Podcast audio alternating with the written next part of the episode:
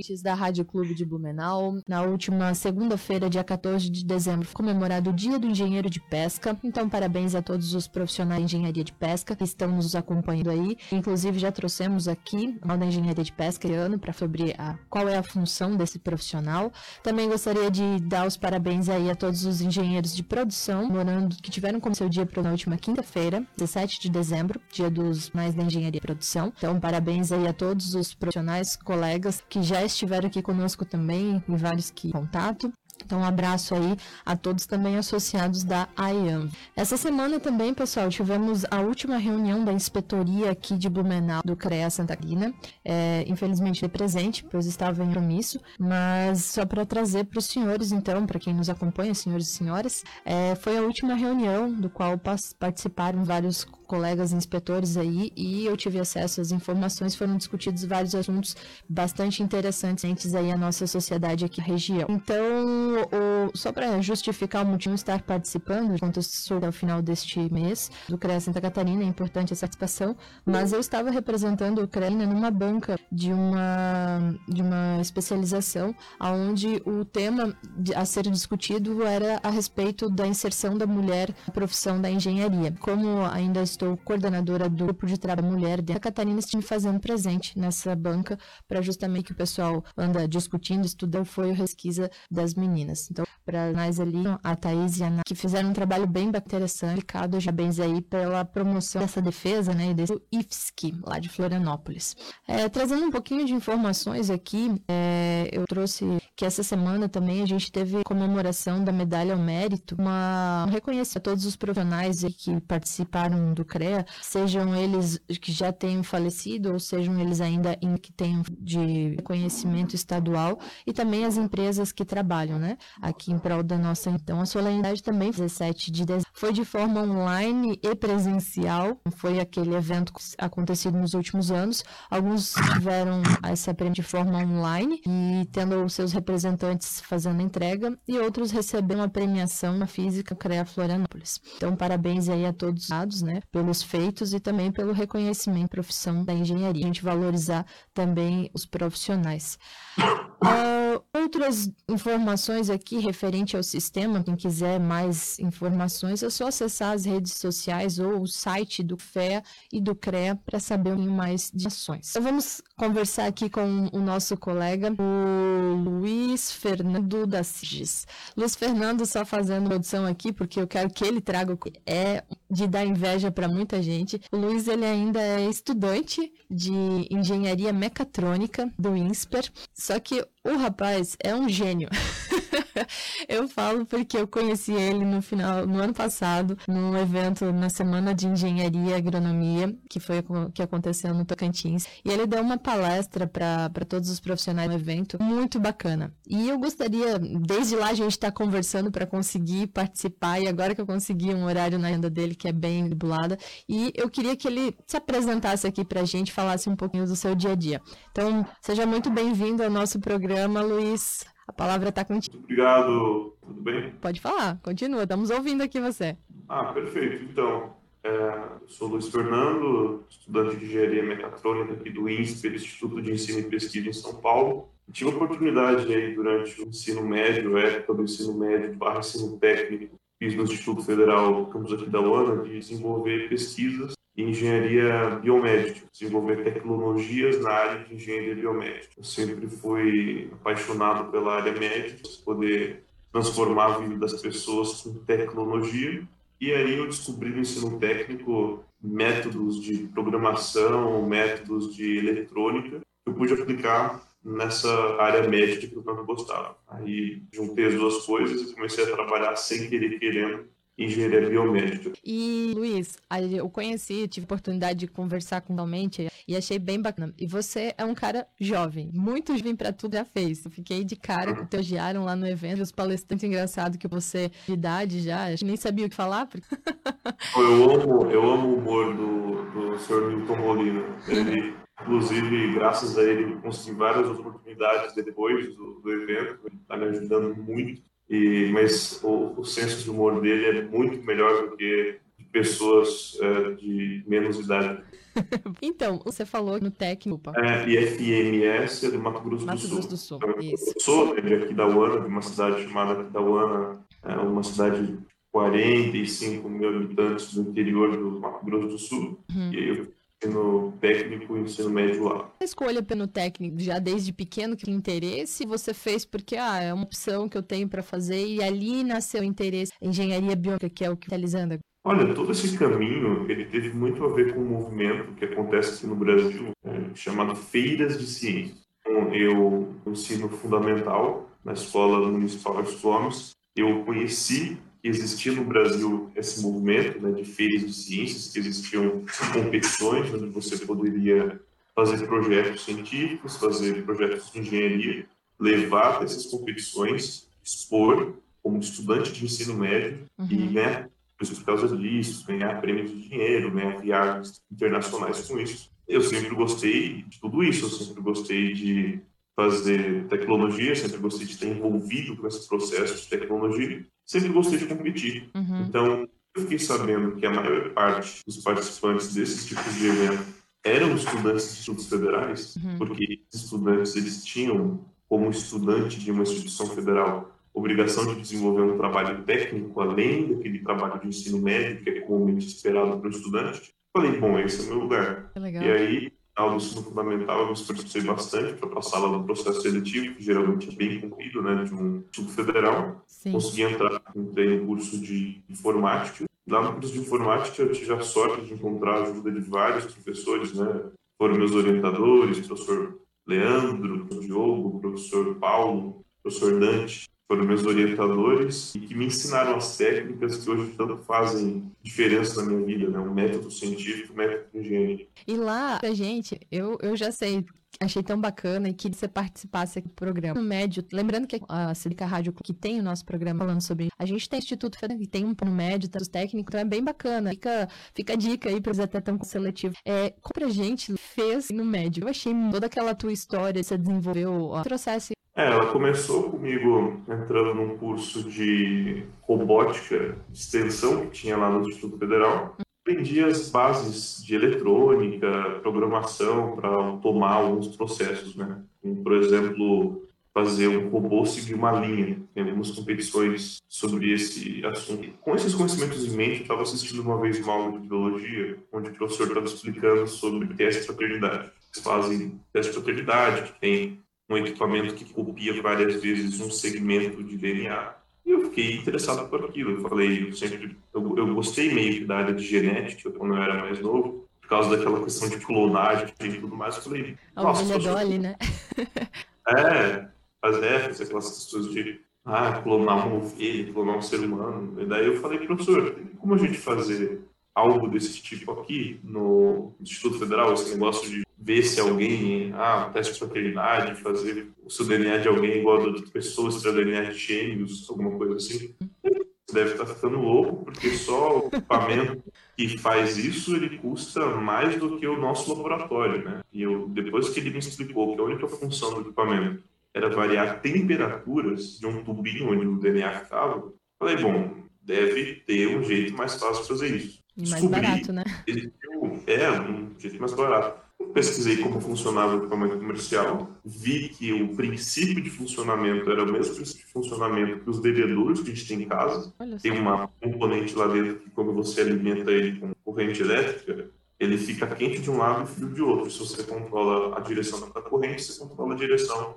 do aquecimento e do resfriamento. Sim. Então, junto com o professor Leandro e o professor Paulo, naquela época, nós fizemos um protótipo de um equipamento que uh, tinha a função né, de fazer o aquecimento e o resfriamento em ciclos programados pelo usuário desses tubos contendo DNA. Então, esse projeto ele foi venceu todos os primeiros lugares da Feira de Ciências Estadual que a gente tem lá no Mato Grosso do Sul, chamado FETEC NS, Hum. e depois foi classificado para representar o Mato Grosso do Sul na feira que me fez entrar nesse mundo, né, que é a FEBRAS, Feira Brasileira de Ciências e Engenharia, que acontece na USP, pela Escola Politécnica, em 2014. Então, eu realizei meu sonho de participar pela primeira vez dessa feira em 2014. Participei, Lá eu conquistei o quarto lugar em engenharia. Olha Voltei para casa né, bem puto, porque nosso quarto lugar, meu Deus do céu, terceiro perdedor.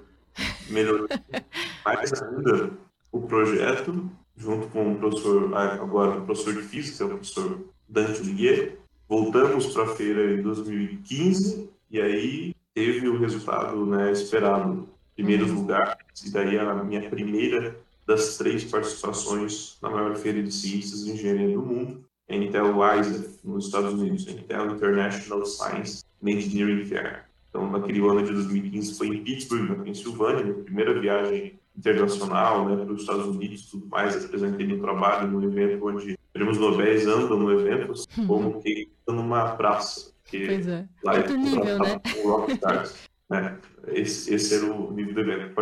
Participam 1.700 estudantes de 80 e poucos países, regiões e territórios do mundo. E aí eles vão lá para competir, mostrar seus trabalhos, mostrar seus projetos e, por, enfim, prêmios. E desse evento, então, eu conquistei uma premiação da Associação dos Estados Americanos, mas nem uma premiação do evento em si, é, com esse projeto. Aí voltei para casa de novo, puto, falei, meu Deus do céu, o que, que eu vou fazer para conseguir alguma coisa lá? E o pessoal fala, não, mas isso daí desencana, é muito difícil conseguir alguma coisa aqui, porque o Brasil não é um país com tradição, igual Hong Kong, igual o próprio Estados Unidos, que vem aqui e conquista a maior parte dos prêmios. Uhum. Eu nunca aceitei aquilo, nunca, nunca para mim foi uma justificativa de, ah, para mim nunca foi uma justificativa que as coisas têm que permanecer do jeito que elas são, só porque elas sempre foram assim. Sempre tive um pé, dois pés atrás com a questão da tradição. E tinha conhecido em 2014 as pesquisas do professor Nicoleles, uhum. que é o, cientista responsável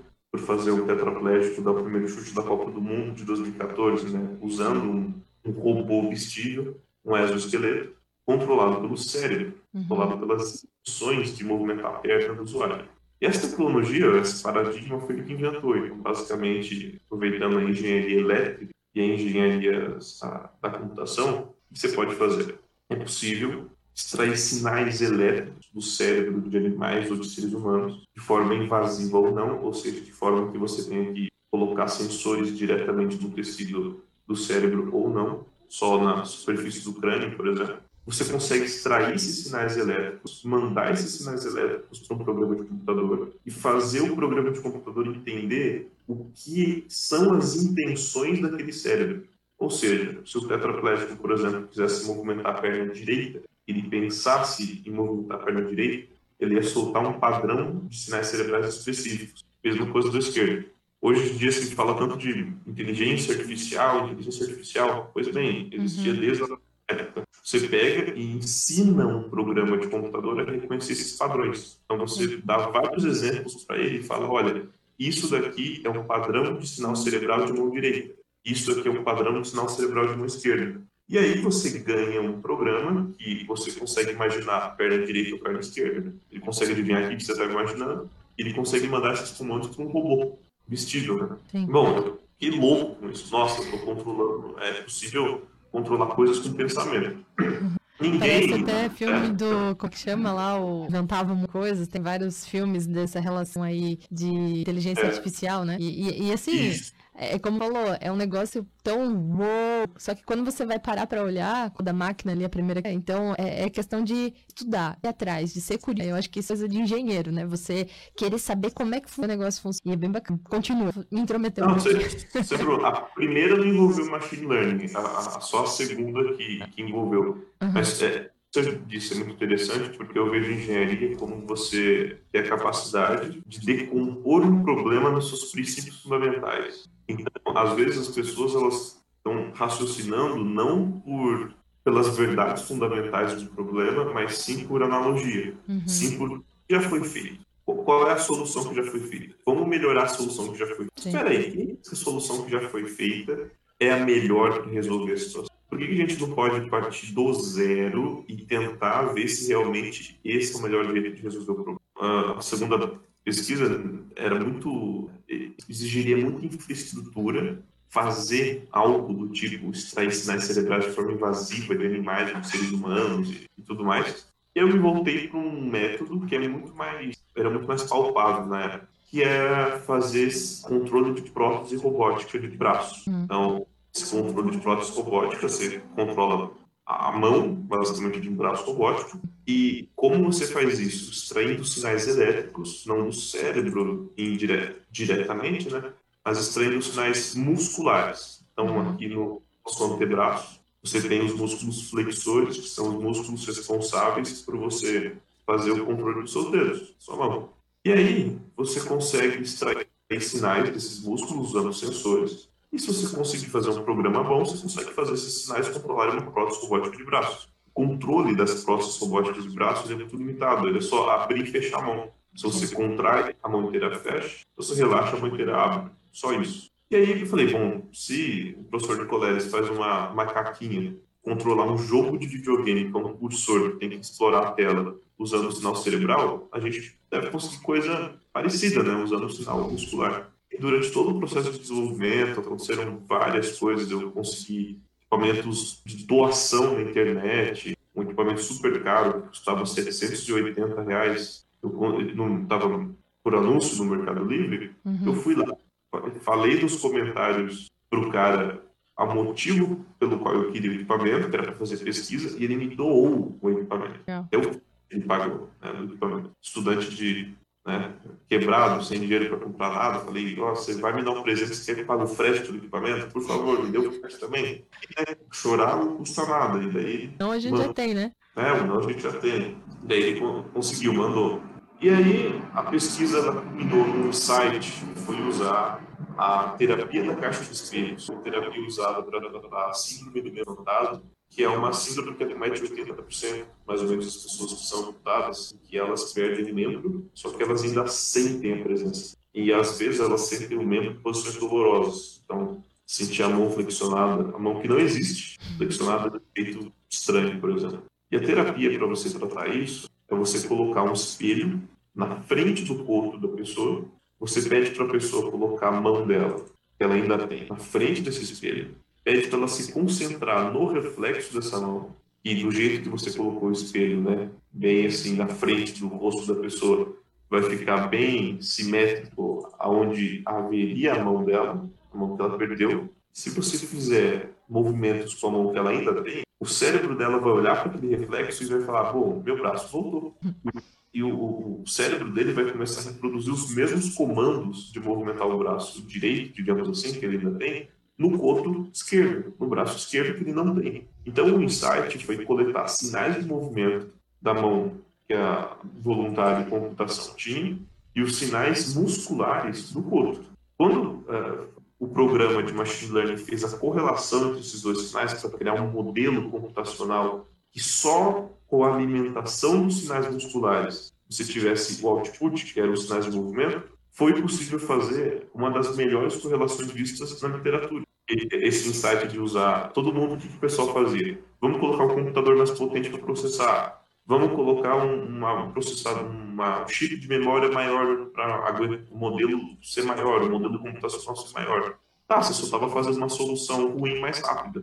Era realmente necessário fazer um dos caminhos que foram encontrados foi usar uma terapia da fisioterapia para só inovar no jeito de coletar os dados. O jeito de relacionar os dados estava na literatura. O jeito de coletar os dados estava na literatura, mas o jeito de, de coletar, né, de, coletar, digamos, com equipamento físico, estava na literatura. Agora, o método de coleta, o método paradigma, esse não. Esse foi feito na pesquisa. E aí a pesquisa voltou para a Febras em 2016, ganhou os primeiros lugares, voltou para ver os Estados Unidos, essa vez foi em Phoenix, no Arizona, e lá aí teve as premiações inéditas. Uhum. Aí teve a, a, primeira vez e a única vez até hoje, eu, eu mantenho o recorde disso, eu, eu, olho todo ano. Foi a primeira e única vez o Brasil ficou no primeiro lugar de engenharia biomédica. Primeiro lugar, mais o primeiro lugar. Então, o primeiro lugar e o melhor categoria. Isso, parabéns. É, faz algum tempo já, mas obrigado. Ah, mas esse, esses prêmios a gente tem que trazer, né? Bota ali para sempre, é, né? Porque afinal exato. de contas, Luiz, só para relembrar aqui, é, quantos anos você tinha quando isso aconteceu? 2016, Eu, eu, tinha 18 depois de maio, só que em maio, quando aconteceu, eu tinha 17. Então, 17 anos, ganhar um prêmio de uma feira de ciência, não é um engenheiro com 10 anos de experiência que ganhou isso. Na época, você estava já na faculdade? Ou... Não, não. Eu estava no ensino médio barra ensino técnico, porque é. o Instituto Federal tem várias simplicidades com grade, e naquela época teve aquelas greves das federais ainda, então eu demorei pouco para me formar no ensino mas mesmo assim, é, é, é, isso que, apesar do Macer falando, a gente percebe que a engenharia está mais no dia a dia do que a gente imagina. Você nem engenheiro era, de engenharia era, é o ensino técnico que já estava. Então, pensando nós, né, de como específico, caso eram disputadas, e você foi atrás. E assim, é como você disse, o não já tinha em fazer. E, e, é muito de trazer, é por isso que eu queria que você viesse no programa, que por mais que você seja as pessoas, ah, é só quem quer. Cara, ele desenvolveu prótese a partir em conta. Ele desenvolveu desenvolveu o, a, a, outra máquina. Gente, no ensino médio, assim, hoje eu diz, ah, porque oportunidade basta o interesse, basta ele ir atrás, forçar a internet, que hoje ele tá a vida de todo. Então a gente tem que aproveitar oportunidades e nunca deixar de ser curioso, porque assim, a partir de uma curiosidade, tá, por quê? Que dá, por que que não é caro, melhor? E assim, o trabalho dos engenheiros é o que é resolver problemas, é encontrar soluções mais baratas e trazer essas essas para a sociedade. E ele está trazendo essas pessoas, esses profissionais, você, como outros que a gente tem ali na região, a gente também tem bastante é, bem mostrar as pessoas como ido no dia e quente a nossa. Você está trazendo esse teu exemplo ali, poxa, é isso que eu digo, Jesus, quem sou eu aqui vangloriando que às vezes eu tenho mestrado e você está fazendo faculdade já tem até prêmios internacionais. É, de nível médio, né? Do, pois é, pois é. Ainda. Ô, Luiz, superior. deixa eu só te interromper, ter feito um intervalo, mas conversa estava boa, eu te interromper. A gente vai fazer um intervalo comercial a gente volta na sequência trajetória e não parou por aí, agora, meu Deus, um projeto muito mais bacana que essa que você apresentou lá no evento, né, na Semana de Engenharia, que eu, cara, tenho certeza que é bem possível que tem muito não sabe que existe. Voltamos na sequência então. Estamos apresentando Falando sobre Engenharia. Oferecimento CREA de Santa Catarina. Para garantir autoridade técnica e segurança da vida das pessoas, contrate somente profissional registrado no CREA. Exija ART. AEANVI integrando profissionais para o desenvolvimento de um futuro com responsabilidade social. Engenheiros e arquitetos, associe-se e conte com um pacote de benefícios.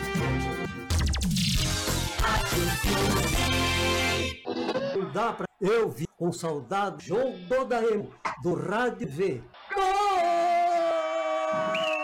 Por trás de cada do rádio, TV, força, dade multiconectada, 7 milhões de pessoas, 7 por semana, 296 catarinenses. Nossa rede é formada por 207 rádios e 22 emissoras de TV, com presença muito em plataformas. A Caerte 40 anos. O rádio e a TV fazem história. A sua, a nossa, a de Santa Catarina. Neste Natal, surpreenda! Presenteie com deliciosos chocolates da Rare Blumenau. Placas personalizadas, chocolates diet, light, meio amargo e ainda lindas e saborosas cestas, baús e barras. Faça seu Natal ser ainda mais especial com chocolates Rare Blumenau. Shopping H no centro de Blumenau. Telefone 3037 2243.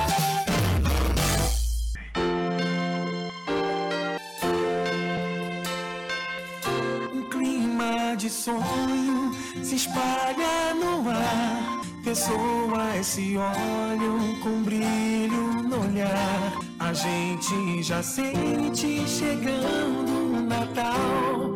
É tempo de amor, todo mundo é igual. Os velhos amigos irão se abraçar. Os desconhecidos irão se falar. Céu, fazer um pedido pro velho Noel. Se a gente é capaz de espalhar a alegria, se a gente é capaz de toda essa magia. Eu tenho certeza que a gente podia fazer com que fosse dia. Se a a gente é capaz de espalhar alegria, se a gente é capaz de toda essa magia. Eu tenho certeza que a gente podia fazer com que fosse Natal todo dia.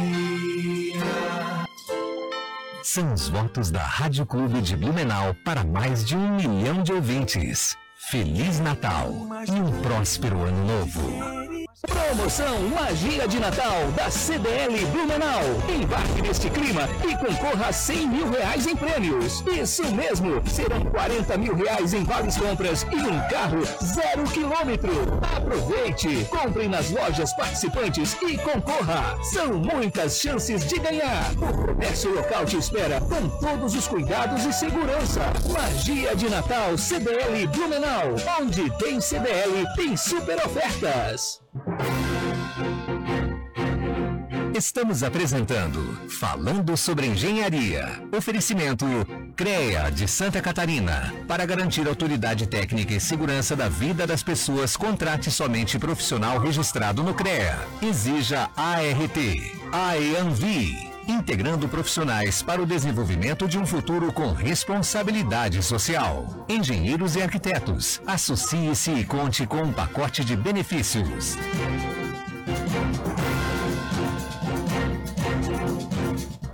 Voltamos então, pessoal, com o programa falando sobre engenharia. Hoje o nosso programa está trazendo estudante de engenharia Luiz Fernando Silva Borges, estuda lá no INSPER, e ele está falando aqui conosco